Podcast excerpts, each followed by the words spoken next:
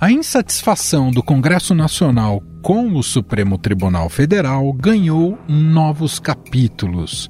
Após contrariar a decisão da Corte sobre o marco temporal, os senadores querem levar à frente o projeto que fixa o mandato dos ministros. O presidente do Senado, Rodrigo Pacheco, é um dos defensores da tese. Porém, disse que o momento adequado para avançar nesse debate será após o presidente Lula indicar o substituto da vaga da ministra Rosa Weber, recém-aposentada. Agora que já resolverá a segunda vaga de responsabilidade do presidente Lula, eu acho que preenchida essa vaga é o momento de nós iniciarmos essa discussão é, no Senado Federal e buscarmos a elevação da idade mínima para ingresso no Supremo Tribunal Federal, a fixação de mandatos na Suprema Corte, num tempo também que dê estabilidade jurídica até para a formação da jurisprudência do país. E eu acho que é uma tese possível de ser debatida e discutida no Senado Federal. Fixação de mandatos para ministros do Supremo teria de ser estabelecida por meio de uma proposta de emenda constitucional. Atualmente, para ser indicado à Suprema Corte é preciso ter mais de 35 anos de idade. Aos 75, se aposenta compulsoriamente. Com isso, alguns ministros podem acumular mais de duas décadas de atuação no STF. Esse é o caso do decano da corte, o ministro Gilmar Mendes, indicado pelo então presidente Fernando Henrique Cardoso em 2002, aos 46 anos. Ele pode ficar na corte até 2030. Por redes sociais, ele reagiu de forma negativa à proposta. Abre aspas. Agora ressuscitaram a ideia de mandatos para o Supremo. Pelo que se fala, a proposta se fará acompanhar do loteamento das vagas em proveito de certos órgãos. É comovente ver o esforço retórico feito para justificar a empreitada. Sonham com as cortes constitucionais da Europa, entretanto, o mais provável é que acordem com mais uma agência reguladora desvirtuada. Talvez seja esse o objetivo. O magistrado completou que a mudança coloca sob suspeita os propósitos da medida e alerta para o risco de interferência política no tribunal. O autor da proposta, o senador Plínio Valério, do PSDB do Amazonas, defendeu a medida e disse que, tendo mandato, os ministros certamente se sentirão como seres humanos normais.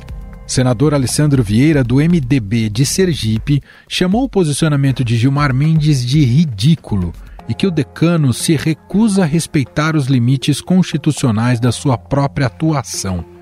Ele falou sobre o assunto com exclusividade aqui para o Estadão Notícias.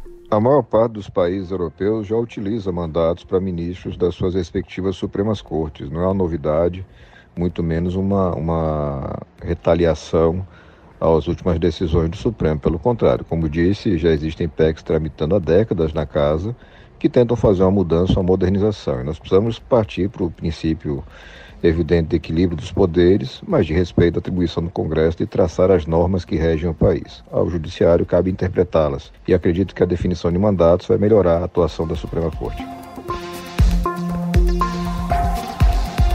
Vale lembrar que a discussão sobre o mandato para ministros do Supremo é antiga e já foi endossada por Lula neste ano. Há diversos projetos de lei na Câmara e no Senado sobre o tema. Um deles é de autoria do atual ministro da Justiça Flávio Dino, cotado para a vaga no STF e foi proposto quando ele era deputado federal. É um modelo que a Europa pratica. São modelos bem diferentes, mas eu acho que o mandato é uma mudança importante. Está lá no Congresso, a PEC está lá para a minha né, e outras tantas quem sabe um dia, agora sempre para frente, né? não, não pode retroagir, seria para os novos ministros é, um mandato, eu acho, adequado, porque ele percorre três presidentes da República.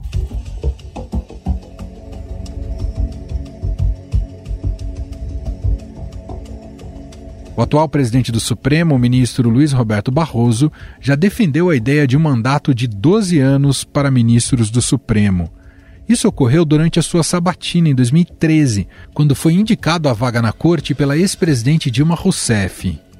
Ontem, em entrevista aos jornalistas, o presidente do STF, Luiz Roberto Barroso, disse não ver com simpatia a discussão sobre mandatos neste momento.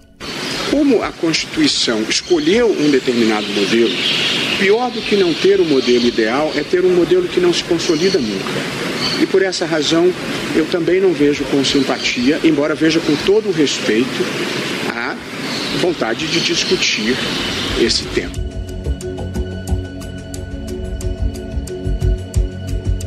Se a proposta for aprovada, o Brasil seguirá o exemplo de algumas Supremas Cortes pelo mundo.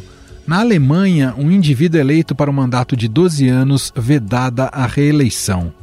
Na Espanha, o chamado Tribunal Constitucional é integrado por 12 membros, nomeados via decreto real para um mandato de nove anos. O mesmo ocorre na França, onde a Constituição prevê que o parlamento francês e o executivo façam eleição dos nomes para o mandato de nove anos, sem a possibilidade de recondução.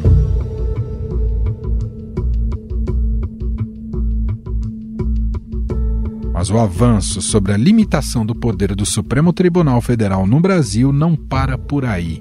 Na Câmara dos Deputados começou a tramitar uma proposta que permite ao Congresso derrubar decisões do STF. Congresso, a CCJ do Senado Federal aprovou um projeto que limita ali as decisões monocráticas, ou seja, aquelas decisões tomadas apenas por um ministro da Suprema Corte. Como a medida funcionaria? Seria necessária a apresentação de um requerimento com apoio de um terço dos membros tanto da Câmara quanto do Senado. Depois disso, o pedido para reverter a decisão da Corte teria de ser aprovado por três quintos das duas casas. Afinal, os ministros do STF deveriam ter um mandato mais reduzido? Qual o interesse do legislativo nessa ofensiva contra a Corte? Sobre o assunto, vamos conversar com o professor de Direito Constitucional da FGV, Rubens Gleiser, autor do livro Catimba Constitucional e organizador do recém-lançado Resiliência e Deslealdade Constitucional.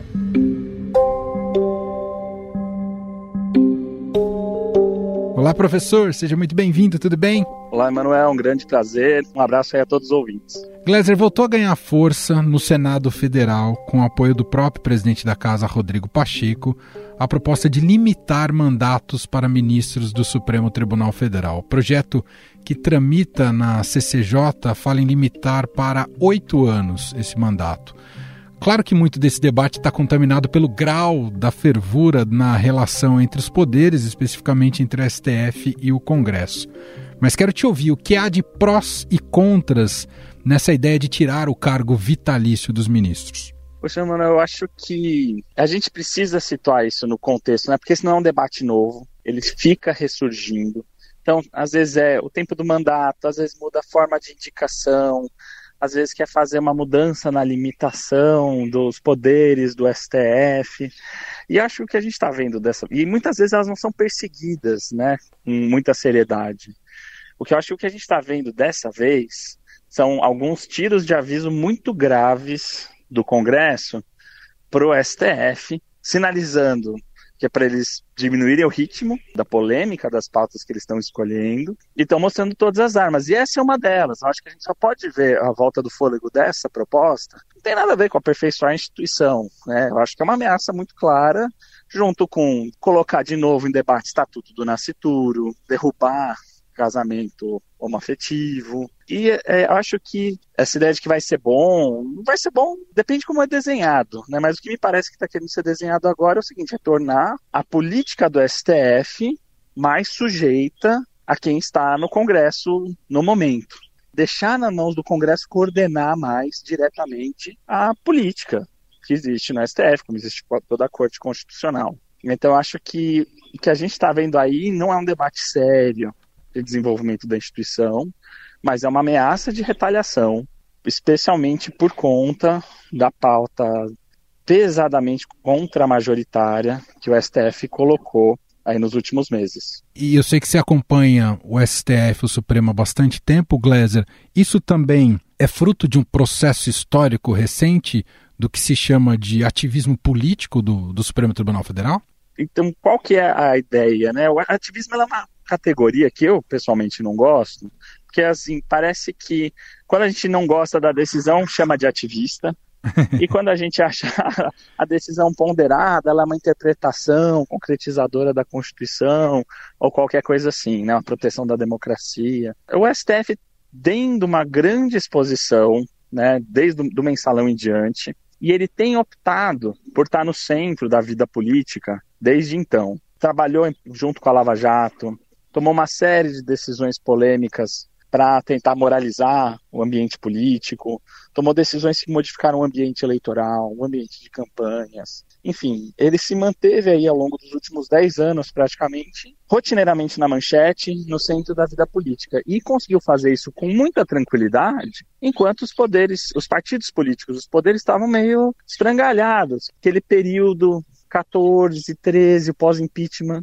em que o poder executivo está fragilizado, os partidos estão fragilizados, e o Supremo ainda tinha uma reputação muito forte por causa do mensalão, estava com muita moral para fazer essas coisas todas. Do Bolsonaro em diante, não só tem uma reorganização da ordem política que se reestrutura, como você tem um discurso hostil ao STF que vira um projeto eleitoral. Pode fazer uma campanha eleitoral inteira baseada em ficar xingando os ministros do STF. Isso coloca eles já numa situação de desgaste e vulnerabilidade maior. Ah, junto com a população, a percepção de que eles, enquanto estavam interferindo na política, eram um órgão politizado, então que não merecia tanto respeito.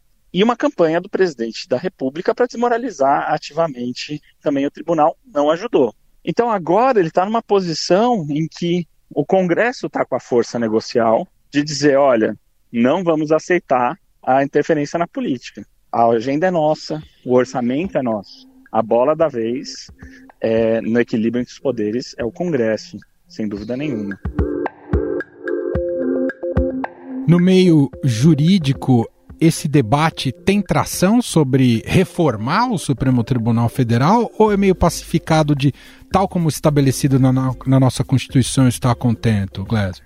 Acho que ninguém está feliz. É, mesmo no campo jurídico, há um debate constante, contínuo, de que é preciso modificar o sistema, há uma insatisfação. As pessoas não têm muita precisão do que é exatamente essa insatisfação. É um pouco impressionante que, passados 35 anos da Constituição de 88 e os constitucionalistas tendo como objeto privilegiado de estudo o STF, não chegaram num consenso do que, que é um bom ministro, o que, que quando, quando o ministro faz um bom trabalho, né, qual que é a missão institucional e como então é o melhor processo seletivo para o tipo de gente que queremos no tribunal. Não tem consenso sobre isso, mas há um tom de insatisfação geral. Só que há muito receio de fazer qualquer modificação, porque elas, essas sugestões de modificação aparecem, ganham força em momentos de crise.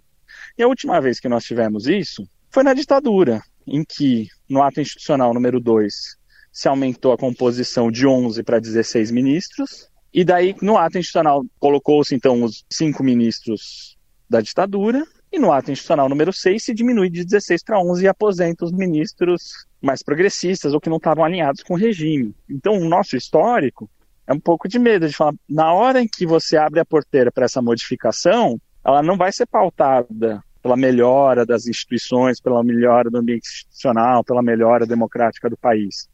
Vai ser uma disputa para ver quem que aparelha o Supremo.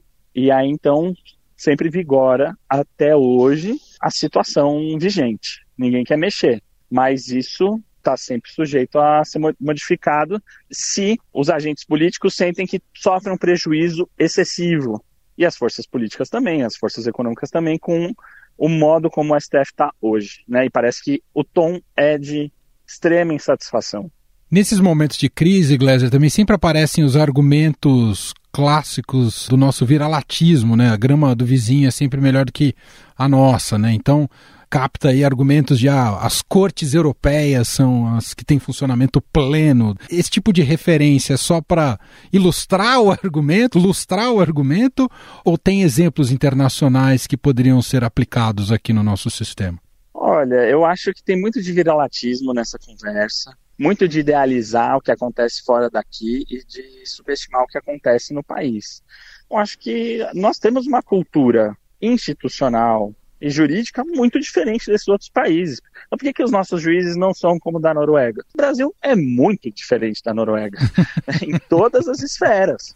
É, e aqui a gente tem um problema, que é baixa institucionalidade, regra que não pega, é, você tem muita gente acima da lei, que não se sujeita a estar, tá, né, que é impunidade, não quer estar tá no procedimento normal, quer estar tá na fila VIP da vida, e tem uma parte da população que não tem acesso ao mínimo das garantias. Então, enquanto você tem gente que a polícia não pode entrar nem com mandado na propriedade, tem gente que a polícia pode entrar, exterminar e matar sem mandado. Né? Então, a ideia de você ter uma lei, né, um direito que é geral, que é isonômico para toda a população, não vingou muito aqui.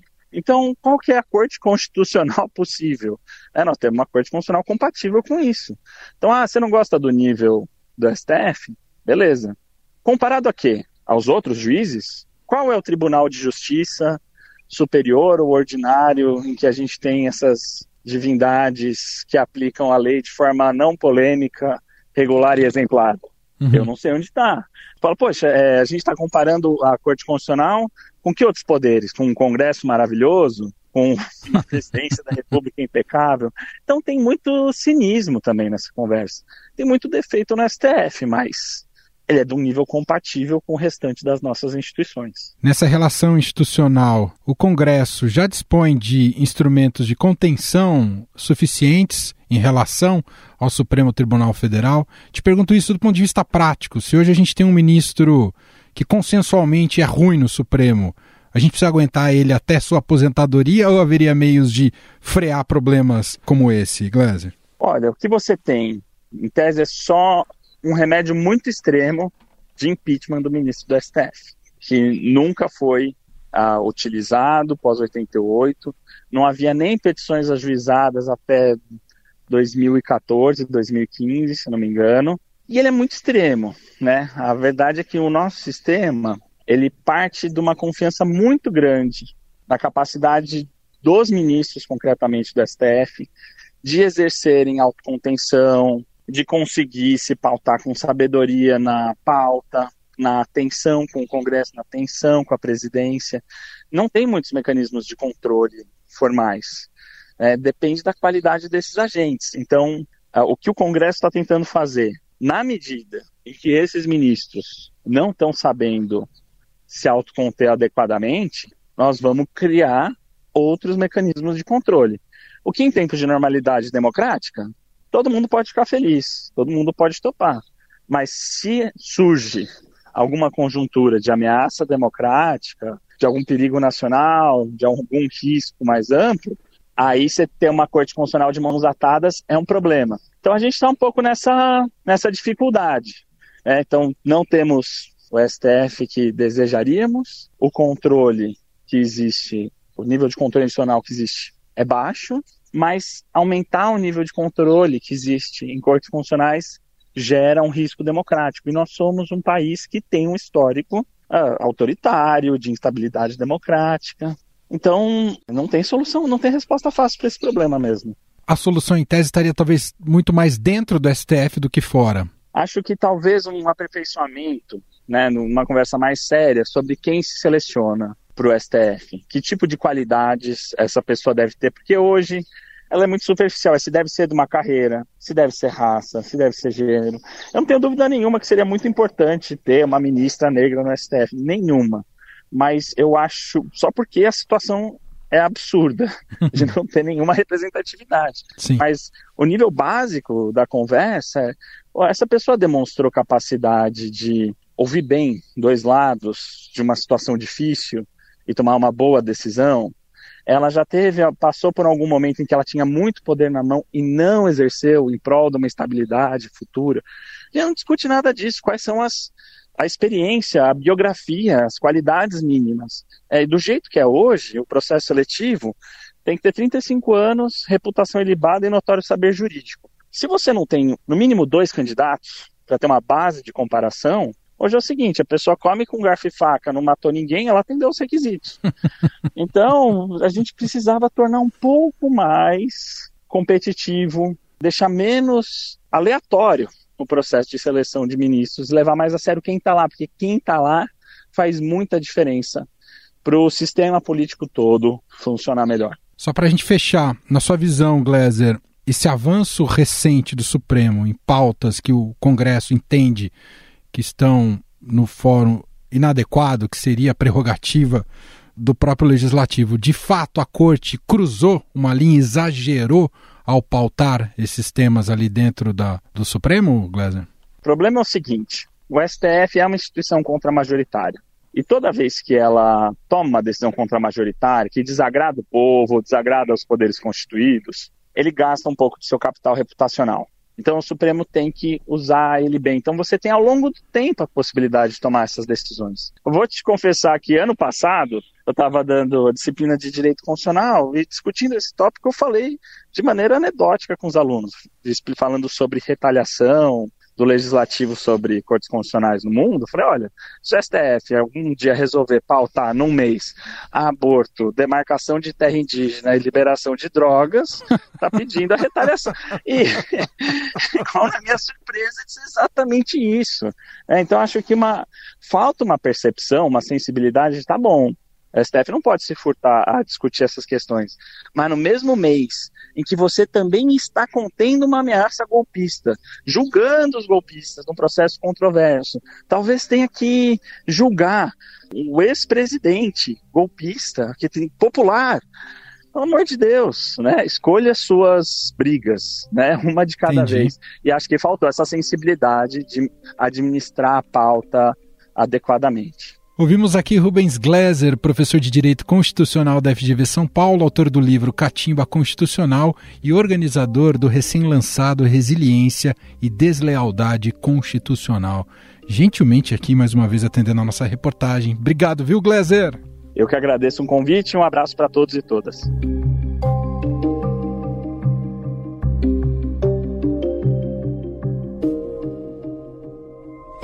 Estadão Notícias.